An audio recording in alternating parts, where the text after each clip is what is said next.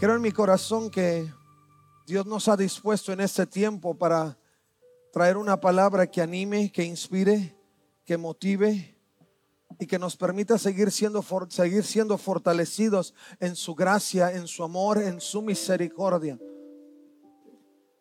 Tengo que, sin duda, cada vez que, estamos aquí, recordar que, que los tiempos que vivimos no son tiempos sencillos, son tiempos sumamente desafiantes, son tiempos que sin duda eh, retan nuestra vida y, en las últimas semanas tengo que decirles que el Señor me ha desafiado a poder cambiar mi forma de orar.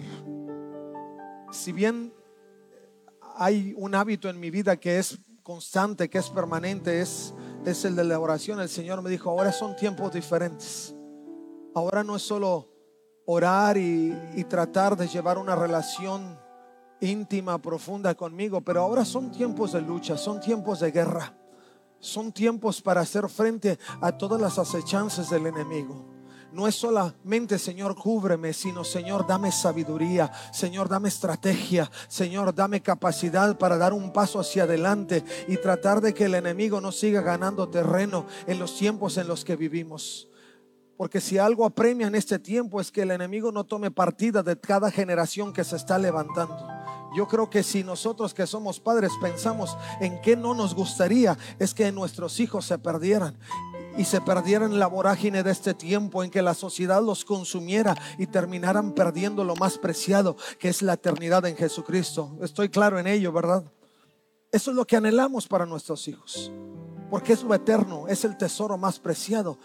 Y por ende, el Señor nos llama que en este tiempo estemos sin duda levantando un clamor de batalla, un clamor de lucha, un clamor de hacer frente a todo lo que el enemigo está poniendo delante. Nos queda claro que las luchas de este tiempo no son contra sangre y carne, sino contra toda potestad que se mueve en las tinieblas de este tiempo. Y en el nombre de Jesús, mi hermano, yo quiero animarte a que tus tiempos de oración sean diferentes a que tus tiempos de oración sean intencionales, a que tus tiempos de clamor, de búsqueda delante del Señor sean esos tiempos que desafían incluso tu propio tiempo. Algunos sabemos, tenemos agendas apremiantes con cantidad de asuntos que atender, pero mi hermano, no dejes que esa agenda te consuma y pierdes la oportunidad de poder conectar tu corazón con el corazón de Dios. Hoy necesitamos ver una iglesia que se levanta en son de guerra Amén. Y no tengas miedo cuando escuches guerra. No tengas miedo cuando escuches guerra. Porque recuerda que siempre, mientras tengas al Señor de tu lado, siempre hay victoria garantizada. Pocos lo creen porque no todos dijeron amén. Dije que mientras tengas al Señor de tu lado, hay victoria garantizada. Aleluya. Así es que cuando hacemos guerra no es para atemorizarnos, sino es para tomar ánimo, valor y entender que son los tiempos a los que Dios nos trajo. ¿Y quién más va a hacer frente a, estos, estas tinieblas? Sino, sino aquellos en los que abunda la gracia y somos tú y yo que hemos sido redimidos por la sangre de Jesucristo. A su nombre. Aleluya. Y dicho esto, quiero seguir con, con la serie que hemos estado llevando adelante por las últimas semanas haciendo un estudio particularmente del libro de Filipenses, una carta que escribe Pablo. Eh, muchos de nosotros ya sabemos que el tiempo en que escribió Pablo esta carta era en un tiempo de aprisionamiento, en un tiempo donde él estaba en medio de una situación adversa, pero no obstante las circunstancias, Pablo seguía haciendo lo que Dios le había llamado a hacer y era predicar el Evangelio buscó cualquier medio posible y lo hizo a través de la escritura de las cartas y de los que llegaban a, ofrecer una visita para aportar el mensaje de buenas noticias. Si hay algo que Pablo escribió a través de esta carta de los filipenses fue ánimo a la iglesia de Filipo. Quizá muchos en la iglesia de Filipos lamentaban el, el tiempo de encierro de Pablo, pero Pablo les dijo, no se preocupen por mí. Aunque me ven aquí, Dice, todo lo que ustedes están viendo y percibiendo en mi experiencia de cárcel no es otra cosa, sino aquello que trae gloria a Jesucristo. Porque mientras muchos piensan que me tienen encerrado, la palabra sigue corriendo, las buenas noticias se siguen generando y el ánimo de la iglesia se sigue levantando para orar, para interceder. Y eso hace que la iglesia se levante. Por eso la iglesia de Filipos fue una de las iglesias que creció en fortaleza porque a pesar del aprisionamiento de Pablo, ellos siguieron recibiendo el alimento y a través de la experiencia de Pablo, ellos siguieron clamando y conectando su corazón. Por eso yo les digo, si hay un tiempo en que más necesitamos mantener la conexión al corazón de Dios, es en este tiempo que somos desafiados a pesar de las circunstancias o en medio de las circunstancias. Y hoy quiero, hoy quiero que podamos seguir avanzando partiendo del verso 20 en el capítulo 1 de Filipenses. Y a este sermón en particular yo le he puesto vivir o morir. Vivir o morir. Creo que muchos estamos, cuando somos desafiados a las cosas que realmente valen la pena en la vida, estamos justamente entre la vida y la muerte. Nada, nada en la vida es solo así. Si realmente vale la pena, pena, si realmente creemos que son cosas o situaciones de sumo valor, nos queda claro también que es vivir o morir por ello. Y Pablo entendía cuál era la condición de su vida. Y él llegó a la conclusión particular dentro de los siguientes versos, donde él tuvo que determinar en su propia vida qué era lo que más convenía. Vivir o morir para Pablo no tenían una gran diferencia en el sentido de que ambas en Jesucristo tenían, tenían gran sentido y gran propósito. Pero lo que él tenía que determinar es por qué razón era una o era otra. Y mire lo que dice este pasaje, partiendo del verso 20 del capítulo 1 de Filipenses. Dice Pablo, tengo la plena seguridad y la esperanza de que jamás seré avergonzado, sino que seguiré actuando con valor por Cristo, como lo he hecho en el pasado. Y confío en que mi vida dará honor a Cristo, sea que yo viva o muera. Yo no sé si tú leyendo este pasaje te imaginas a Pablo ahí, ¿no? A media luz. Y ya Pablo medio ciego, porque ya no veía mucho. Y, y metido en una cisterna que eran las prisiones de entonces. Y él seguía escribiendo y él decía, tengo la plena seguridad. Seguía escribiendo. Y la esperanza que jamás seré avergonzado. O sea, esto que tú estás viendo no es para vergüenza.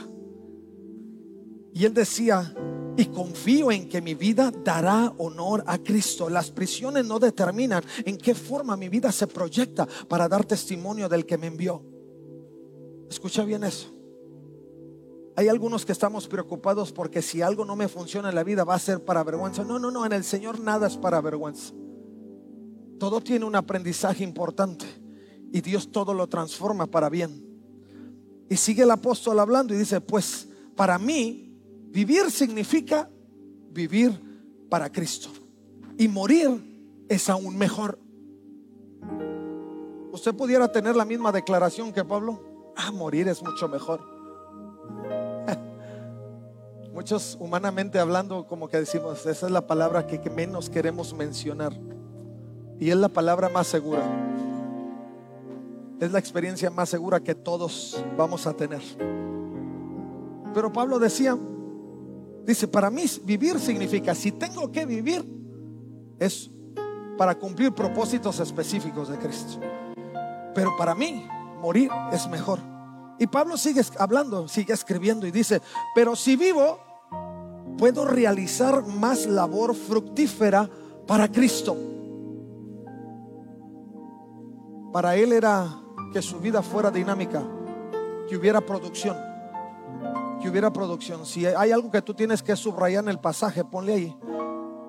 Ponle ahí eh, fructífera, subrayas fructífera y a un lado haces una anotación y, y te pones a ti mismo un desafío y dices, tengo que producir mucho. ¿Cuáles son mis propósitos de la vida? Tengo que producir mucho. Pablo estaba metido en la cárcel y aún él decía, si estoy vivo y, y quiero vivir es para producir más fruto. Y seguía hablando. Así que realmente no sé qué es mejor. Estoy dividido entre dos deseos. Quisiera partir y estar con Cristo, lo cual sería mucho mejor para mí. Pero por el bien de ustedes es mejor que siga viviendo. Al estar consciente de esto, estoy convencido de que seguiré con vida para continuar ayudándolos a todos ustedes a crecer y a experimentar la alegría de su fe. Tenía propósitos muy claves. No era, si usted lo observa, ningún propósito de Pablo en este sentido era egocéntrico o era egoísta. Todo decía, él decía, si por mí fuera, me muero y se acabó. En el libro de Corintios, él le pone toda la descripción. En el capítulo 15, si usted lee el capítulo 15 de Corintios, se va a encontrar toda la descripción sobre la muerte. Y Pablo refiere particularmente en el libro de Corintios que, que, cuando uno deja de ser este polvo, entonces entra en un momento de transformación. Y Pablo refiere que aun y cuando no todos moriremos, dice, todos sí seremos transformados. Y Pablo tenía este concepto. Entonces él decía, para mí es mejor que me vaya, porque este cuerpo de miseria será transformado y yo estaré viviendo en otra dimensión. No más llanto, no más tristeza, no más dolor, no más afán, no más esto, no más aquello, no más esclavitud, no más eh, eh, estar en los navíos que después naufragan, no más estar bajo la lupa de los fariseos y de los que atentan mi vida, no más estar enjuiciado por una corte y otra. Para mí es mejor morir. Pero no crea que desesperado o en depresión. No, no. Pablo se curaba su depresión en las escrituras y en la presencia del Señor. Mire lo que sigue diciendo. Quisiera partir y estar con Cristo, lo cual sería mucho mejor para mí, pero por el bien de ustedes es mejor que siga viviendo al estar consciente de esto, estoy convencido de que seguiré con mi vida para continuar ayudándolos a todos ustedes a crecer y a experimentar la alegría de la fe. Y cuando vuelva, tendrán más razones todavía para sentirse orgullosos en Cristo Jesús de lo que Él está haciendo por medio de mí. Voy a hacer algunas reflexiones y voy a intentar, como lo intento siempre y nunca me funciona, ser breve pero mientras estamos en las siguientes reflexiones, yo quiero que usted tenga en su mente presente, como Pablo lo tenía presente, cuáles serían esas razones, particularmente en su vida, que traerían orgullo a la iglesia de Jesucristo por lo que Dios está haciendo a través de usted. ¿Qué está haciendo Dios a través de ti? No sé si alguna vez te has sentado a reflexionar en ello y has pensado, ¿qué Dios está haciendo a través de mí? Porque usted está aquí en la iglesia. Usted viene aquí a sentarse, a escuchar un sermón, a escuchar un mensaje. Usted viene a adorar al Señor. Pero la realidad de la vida es que algo Dios está haciendo contigo. Si algo te motiva a estar aquí, si algo te motiva a buscar más de Dios, es porque Dios está haciendo algo contigo. Y a lo mejor nunca lo pensamos. Pero creo que en esta condición, si nosotros nos queremos esclavizar o aprisionar a Dios, tenemos que estar conscientes de que Él está haciendo algo a través de nosotros. Y Pablo dijo, todo lo que estoy viviendo y aún mis deseos y mi encuentro de deseos, todo esto empieza a producir fruto, pero además estoy consciente que va a traer gozo a la iglesia porque Dios está actuando en una forma tan increíble a través de mí. Y yo quiero que con eso en mente pasemos a algunos aspectos importantes. Primero, una de las cosas que Pablo menciona es que él nunca sería avergonzado. Pablo tenía la seguridad en claro porque él mismo lo escribe a la iglesia de Roma. Si usted va a Romanos capítulo 8, verso, verso 28, se va a encontrar con que Pablo tenía la seguridad de que el Señor no lo iba a avergonzar porque todas las cosas que se viven bajo el propósito de Dios obran para bien. Cuando usted tiene ese concepto de vida y ese conocimiento de frente, entonces no importa lo que usted viva, sabrá que no será avergonzado. Algunos estamos somos más intimidados por la vergüenza que por la real necesidad que estamos atravesando. Algunos le tienen más miedo a que la gente pueda decir que somos pobres, a que realmente estemos viviendo en pobreza. Porque la verdadera necesidad de vivir en, pobreza es la limitante que tendremos de, adquirir cosas y de poder subsistir bien. Pero algunos pensamos que lo peor que nos puede pasar es estar en, pobreza, porque qué vergüenza. Porque lo primero que nos, que nos pasa de frente es que lo que otros pudieran pensar. Pero Pablo dice, no, yo tengo la seguridad de que no importa lo que estoy viviendo y las circunstancias que estoy atravesando, no, el Señor ha permitido que esto suceda para un bien mayor. Entonces, si usted está atravesando por un momento apremiante en su vida, mientras usted conscientemente esté buscando la dirección y el propósito de Dios para su vida, no se preocupe. Y aun si conscientemente no lo está buscando, pero está viviendo un momento apremiante, tampoco se preocupe. Porque eso significa dos cosas. En el primer caso, que Dios está probando su vida y su fe para que usted siga proyectando la gloria de Dios. Porque ese es el fin. El fin es que en medio de sus circunstancias adversas usted proyecte la gloria de Dios. Y en el segundo caso, tampoco se preocupe, porque eso significa que aunque usted conscientemente se quiera separar del Señor, Él lo sigue persiguiendo, Él lo sigue buscando y Él lo va a seguir haciendo hasta que lo consiga. Y algunos por eso andamos despreocupados por la vida, porque sabemos que como quiera el Señor nos anda siguiendo pues no se despreocupe tanto porque el tiempo se agota. Mientras haya vida, Dios va a estar detrás de nosotros hasta conseguirnos y lograr atraparnos. Pero Cristo viene pronto. Señales hay. El tiempo es oscuro. Está llegando la medianoche. Y necesitamos apresurarnos en lo que Dios nos ha encomendado. Pero Pablo tenía en claro que no habría vergüenza. La seguridad también, escucha esto, de que Dios jamás lo traicionaría. Pablo no se tenía que cuidar de Dios. ¿Y por qué le menciono esto?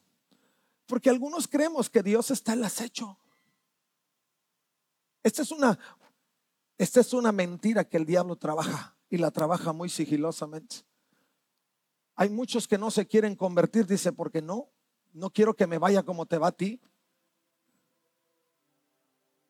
Porque piensan que Dios está al acecho, tratando de perturbar tu vida, tratando de desestabilizar tu felicidad. Y Pablo le quedaba claro que su cárcel no era porque Dios estaba acechando su vida. Ni a un Job en su miseria lo pensó. Y vamos que estaba viviendo en la miseria física, emocional, financiera, material. Al igual que Pablo en su momento, pero él tenía la seguridad de que no habría una traición de parte de Dios. De que Dios no se iba a negar a cumplir las promesas de libertad.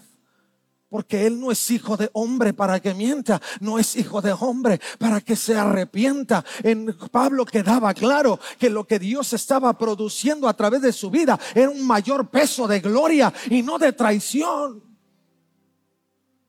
Si el enemigo en tu mente ha trabajado esos detalles, repréndelo y repréndelo inmediatamente. Dios no te creó para sufrir, al contrario si a veces atravesamos por procesos de, pulirnos, es para que realmente podamos experimentar la gloria y el gozo inigualable de Dios. Pero Dios jamás te va a traicionar. Y Pablo no se avergonzaba por eso, porque sabía que tenía un Dios fiel. Algunos atravesamos por circunstancias adversas y decimos, qué vergüenza, Dios no actúa. Yo he dicho que Dios sana y sigo viviendo así, en la enfermedad. Realmente Dios no está sanando. No. Que Dios tiene maneras perfectas de actuar. Y no es como el ser humano cree que Dios debe actuar. Jamás entenderemos la mente de Dios. Por eso Dios no nos llama a entender, sino a confiar, a tener fe. Porque nuestra mente finita jamás va a alcanzar a contemplar lo que Dios es capaz de hacer a favor de nosotros.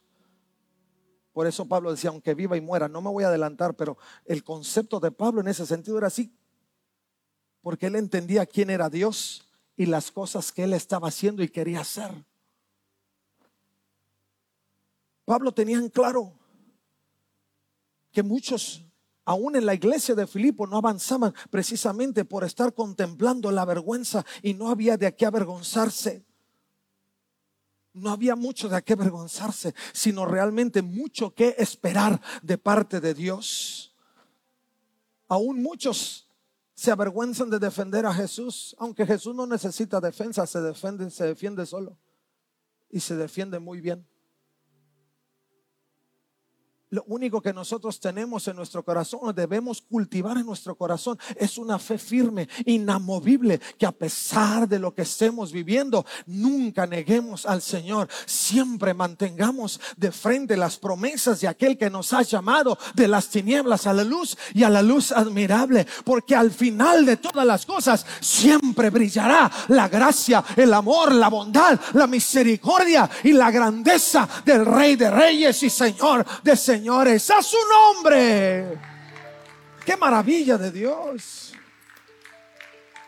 Por eso si usted siente que estos tiempos que está viviendo son tiempos de prisión, piénselo dos veces. Porque en el Señor lo único que Dios está haciendo es puliendo bien su vida para que el rostro de Él se refleje en usted. Pablo lo tenía en claro y estaba consciente de ello. Pablo se mantenía confiado y seguro, como él mismo lo relata en el pasaje, y actuaba en consecuencia. ¿Qué es lo que yo debo hacer cuando estoy en un momento de prisión? Siga actuando en consecuencia. Siga caminando más cerca de Dios. Siga glorificándolo por las situaciones y las circunstancias que está viviendo. Siga haciendo guerra a través de las armas que Dios le ha dado siga manteniendo un espíritu de valor.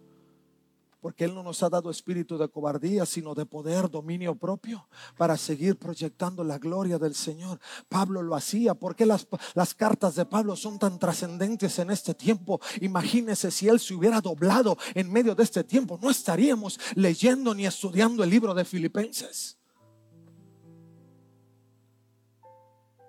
Pero porque Él se sostuvo en la realidad de Dios es que hoy nuestra fe, siglo XXI, año 23 del 2000, seguimos siendo edificados con esta palabra y motivados a no dar nuestro brazo a torcer.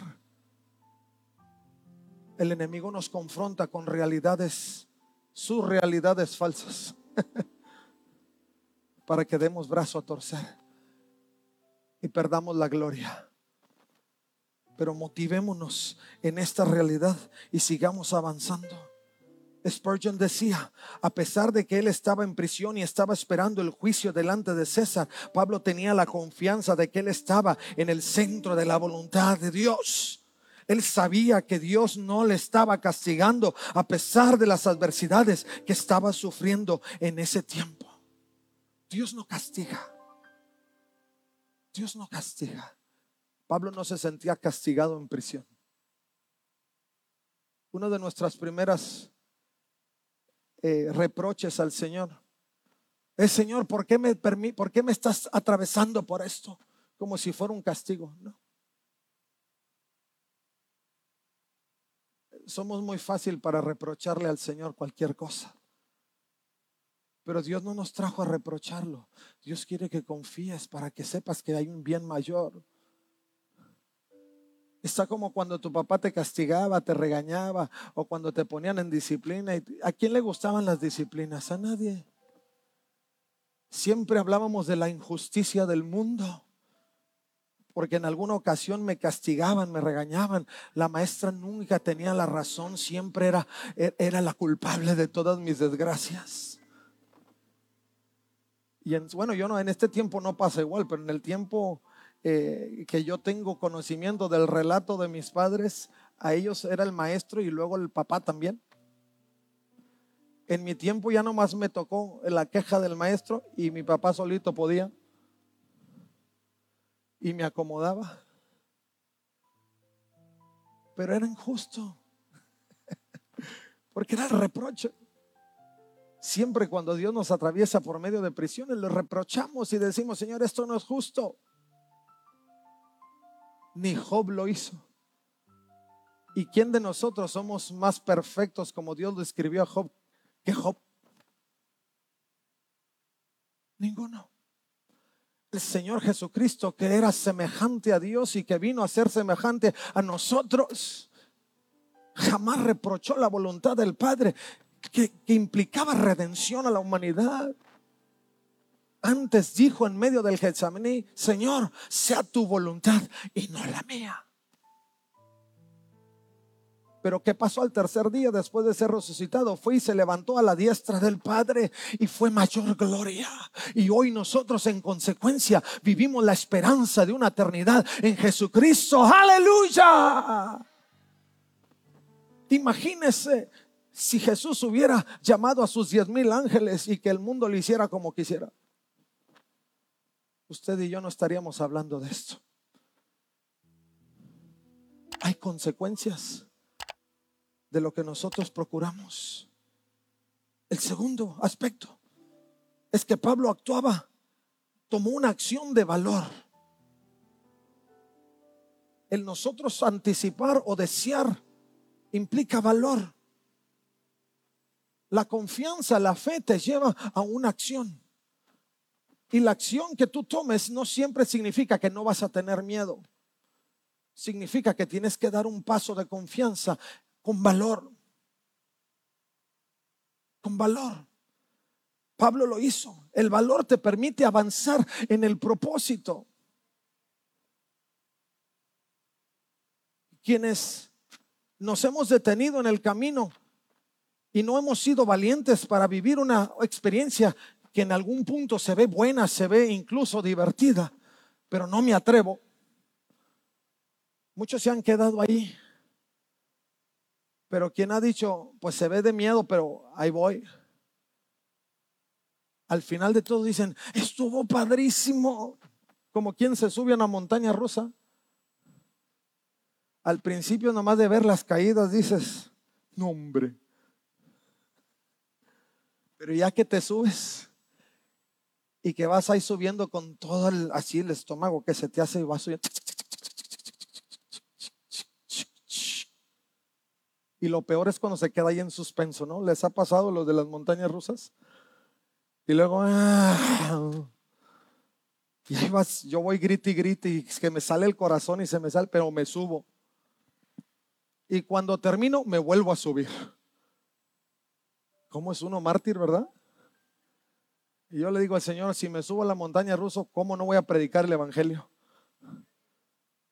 Pero la vida es así si no tomamos un paso de valor importante, no avanzaremos en el propósito y por ende no disfrutaremos de la gloria. Pablo lo sabía. Pablo lo, lo, decía y lo comunicaba y lo transfería. Implica que nosotros tomando una acción de valor, no solo superaremos los temores, sino que reconoceremos que Dios es mayor a cualquier temor. que Dios está en control de todas las cosas. Entenderemos y tendremos claro que las cosas suceden porque Dios es perfecto en su amor y que el verdadero amor echa fuera el temor. En esa realidad caminamos. Y si tenemos miedo, no es por el castigo, por las cosas que, que, Dios no pudiera hacer, sino que Dios lo deja para que entonces cuando Él pruebe su amor podamos ver que ninguna situación de miedo era una justificación suficiente para no avanzar en el propósito pleno y perfecto del amor de Dios para nuestra vida.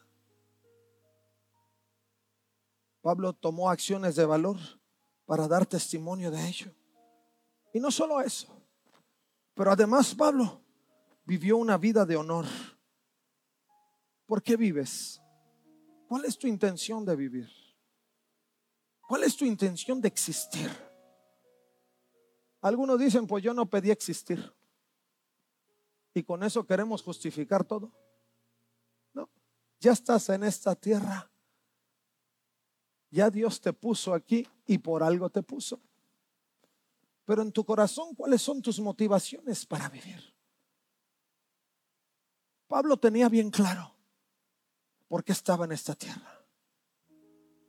Y lo que también le quedaba claro era que no era un propósito solo para él. Por eso él lo enseñaba a la iglesia. Porque a Pablo le quedaba claro que el propósito que Dios tenía para él también lo tenía para cada individuo. Y yo no sé si alguna vez tú le has preguntado al Señor, Señor, ¿por qué existo aquí? Porque si nunca lo has preguntado, sería una buena oportunidad para que en tu tiempo personal con Dios tú le digas, Señor, ¿por qué me tienes en esta tierra? Y empecemos a esgrimir desde la perspectiva de Dios cuál es nuestro propósito. Y podamos seguir avanzando y podamos vivir una vida de honor, una vida de honra. Honra la vida que Dios nos ha dado y honra al Dios que nos dio la vida. Pablo lo tenía claro. Por eso él decía, si me tengo que morir, que me muera. Finalmente lo que viene para mí después es más grande que lo que yo puedo siquiera imaginar. Pero mientras estoy aquí, tengo que vivir una vida de, honor. La intención de Pablo no era traer gloria a sí mismo. La intención de Pablo no era traer los reflectores a su persona.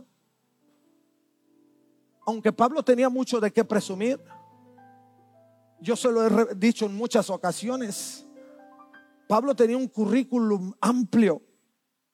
Él hace el relato de uno de, su currículum en Filipenses capítulo 3, verso, partiendo del verso 4, y no incluye todo. Yo lo voy a llevar directamente allá al verso 4 del capítulo 3 y Pablo empieza a relatar y dice, aunque si alguien pudiera confiar en sus propios esfuerzos, ese sería yo. De hecho, si otros tienen razones para confiar en sus propios esfuerzos, yo las tengo más.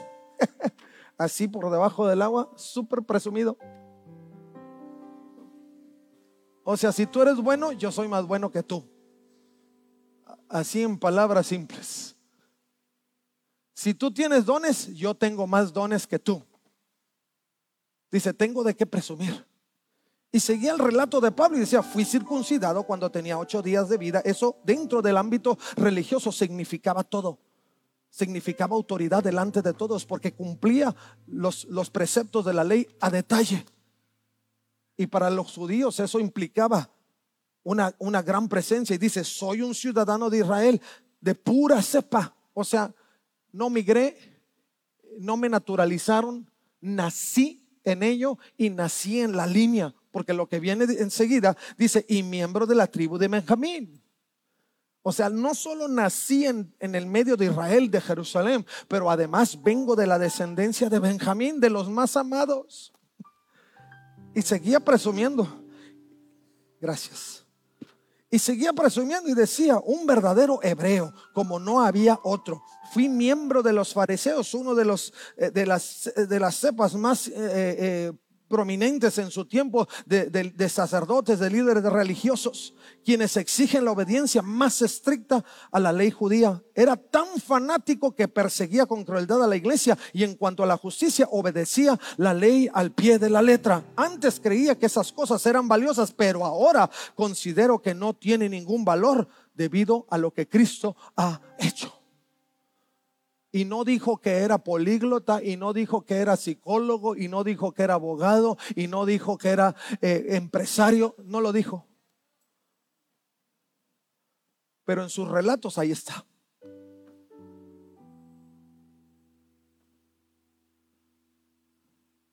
Y aún dice Pablo, su intención no era traer reflectores a sí mismo, era ser un medio para que los reflectores ascendieran al cielo. Y los reflectores estuvieran solo en Cristo. Él sabía por qué estaba en la tierra. Él sabía que no era el sol. Él sabía que era la luna. Y el sol iba a ser reflejado a través de él. ¿Por qué estás aquí? ¿Por qué Dios te puso en esta tierra? Para pelear puestos en la sociedad. ¿Qué son? Para que la gente diga qué bueno o qué no tan bueno o, qué sobresaliente. Todo es pasajero. Escuchaban una película cristiana que seguramente ustedes la han visto, El desafío de gigantes. Y el coach en una de las escenas les pregunta, ¿cuántos se acuerdan del campeonato de hace cinco años? Cinco años. Ninguno. ¿Cuántos se acuerdan del campeonato de hace tres años? Ninguno. ¿Cuántos se acuerdan del campeonato del año pasado? Uno se levantó y dijo y estaba mal. Todo eso pasa. Cielo y tierra pasarán. Pero su palabra, su propósito, su voluntad perfecta no pasará. Una vida de honor a Él. Sus dones eran desarrollados para proyectar la grandeza de Dios. Si había virtud en Pablo, decía, ¿qué? Si todo don perfecto viene de Dios.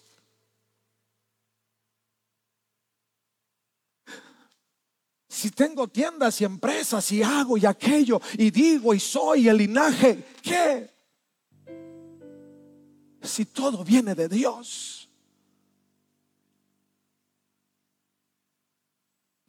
Si tu propósito es vivir una vida de honor, todo tiene que proyectarlo a Él. Al que te dio la vida. Al que te trajo a la tierra a existir. Si te esfuerzas tanto en sobresalir, está bien. Pero no lo hagas por las razones equivocadas. Hazlo por las razones correctas.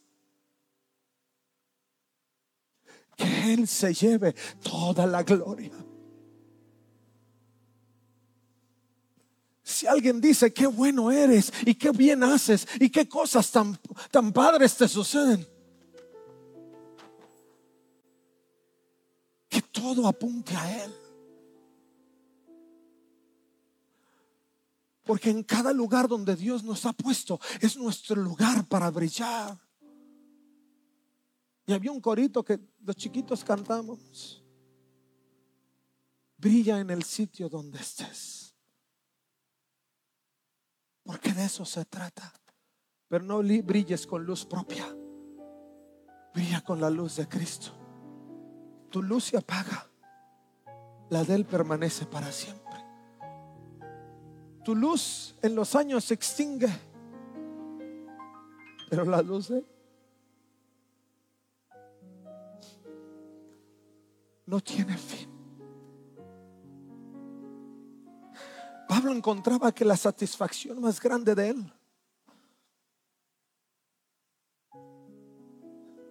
era darle el mérito a Dios por todas las cosas. A ti y solo a ti, Señor, sean toda la gloria, toda la honra, todo el poder por los siglos de los siglos.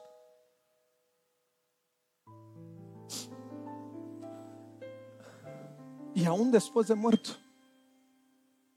por sus escritos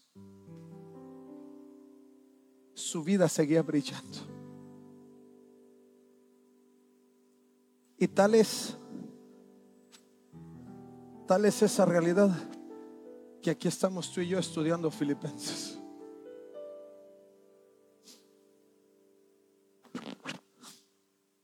Hace poco veía yo y me encantó una ilustración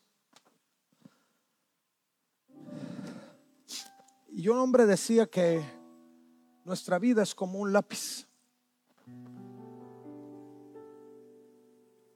Dice, la única forma de que tu vida sea útil es cuando la punta es afilada. Ahora quise traerme este sacapuntas, primero porque me lo regalaron Segundo, porque está bonito. Y tercero, porque siento que apunta hacia un propósito de alcanzar, de llegar, de conquistar. Pero la vida, decía esta persona, es como este lápiz que si no lo afilas, no le sacas punta, no lo pasas por la navaja del sacapuntas, de nada serviría, no tendría utilidad. Porque cuando tú lo afilas, entonces es que puedes empezar a escribir. Ninguno de nosotros podemos escribir nada en la historia de nuestra vida si no somos pasados por la navaja que nos saca punta y que nos habilita para poder escribir. Dice, nuestra vida es como un lápiz porque aunque la punta pudiera en ocasiones romperse, la vuelves a pasar por el sacapuntas. ¿Y cuántas veces pasas un lápiz por el sacapuntas antes de que se termine completamente? Montón. Y ya ahorita yo quería un lápiz más grande, pero se me vino el tiempo encima. Hay unos lapizotes así. El problema es que no hay sacapuntas por esos lapizotes. Y yo decía, ¿cuántas veces? Eso implica que en el proceso de la vida, además de que se nos puede romper la, punta, podemos equivocarnos. Pero además como el lápiz tenemos un borrador. Y hay líneas que escribimos que no nos gustan. Pero Dios nos ha dado esa, esa capacidad para voltear el lápiz un poquito y borrarlas. Y si somos inteligentes, no las vamos a volver a escribir. A veces somos distraídos y las volvemos a escribir sin querer. Pero mientras tengas borrador en el lápiz, las vas a poder borrar otra vez. El autor decía, la vida es como un lápiz. Dice, porque tu vida se convierte en tan útil que en medio de cualquier tiempo en el que estés, tú puedes seguir escribiendo. Tú puedes seguir escribiendo. Se pasa una página de tu vida, pero el lápiz sigue ahí, la punta sigue ahí y tú sigues escribiendo. Dice, la vida es con un, lápiz, porque te das cuenta, si eres sabio, que lo importante no es lo que se refleja en el exterior del lápiz sino lo que está por dentro, que solo sale cuando es afilado. Hay cosas que Dios ha puesto dentro de ti que no has descubierto. Porque te has negado la oportunidad de aprisionarte a Dios y que Él pueda afilarte para que lo útil de tuyo pueda salir adelante. Algunos hemos sido afilados, pero al cometer errores decimos, ya no, ya no, suficiente. Y no queremos darle vuelta al lápiz para usar el borrador y borrar esa parte y seguir escribiendo. Algunos se nos ha olvidado que la utilidad de nuestro lápiz, de lo que somos como lápiz, es escribir. No podemos quedarnos ahí sin escribir, porque la utilidad que tenemos como lápiz es escribir. Y muchos hemos dejado de escribir páginas en nuestra vida. Porque se nos olvida que somos útiles solo para escribir. Porque las circunstancias nos han aquejado tanto que pensamos que son más grandes que nuestra capacidad de escribir. Si Pablo hubiera pensado que la cárcel era lo más detrimente y hubiera dejado de escribir, muchas generaciones no se hubieran convertido. Pero si algo sucedió en la vida de Pablo que nunca se detuvo, fue su pluma, fue usar el lápiz, que no solo actuaba en él mismo para recordarse de las promesas de Dios, sino que además dejaba en claro el testimonio de la grandeza de Dios. Mis hermanos, yo no sé cómo estamos. Yo no sé si sigue siendo ese lápiz que te has querido evitar la pena de ser afilado.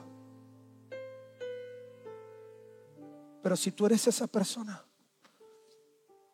que se ha querido evitar la pena de ser afilado, ya no lo pienses más. No tengas miedo de tomar las prisiones, como fue Pablo. Aprisionate al Señor. Pablo decía, si vivo o si muero, estoy aprisionado a ti. Me quiero ir porque mis prisiones en tu presencia van a ser geniales. Pero si me quedo, quiero seguir viviendo por ti.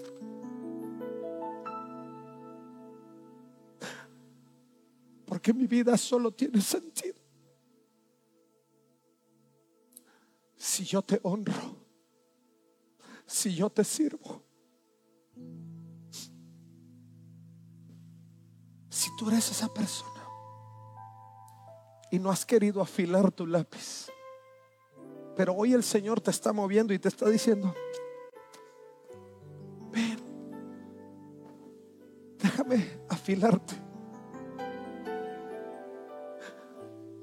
para que veas lo útil que me eres. ¿Por qué no sales de tu lugar y vienes aquí a este altar y le dices, Señor, aquí estoy? Sácame punta, Señor. ¿Quieres hacerlo? Ponte de pie, iglesia, por favor. Y si tú eres esa persona, sal de tu lugar. Yo te voy a dar esta oportunidad para que vengas aquí al altar y le digas al Señor, afílame. Afílame.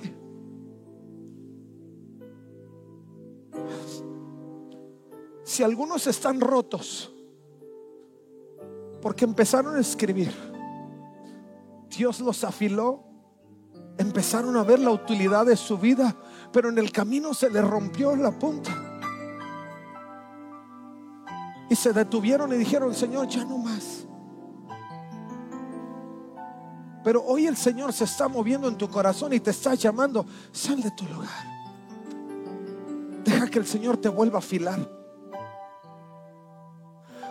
O si estabas escribiendo y te equivocaste, pero nunca quisiste voltear el lápiz para borrar esas líneas y seguir escribiendo, ven. Que Dios te va a ayudar para que esas líneas que, que te detuvieron en el proceso de tu vida puedan ser borradas y retomes el propósito de seguir escribiendo. Porque lo que tú escribas en ese tiempo es lo que va a quedar para la generación que viene. Será el testimonio, será la proyección de la grandeza de Dios. Si ese eres tú, sal de tu lugar. Ven aquí. Dile, Señor, sigue escribiendo. Ayúdame a seguir escribiendo. Y que nada se detenga, Señor, en el nombre de Jesús.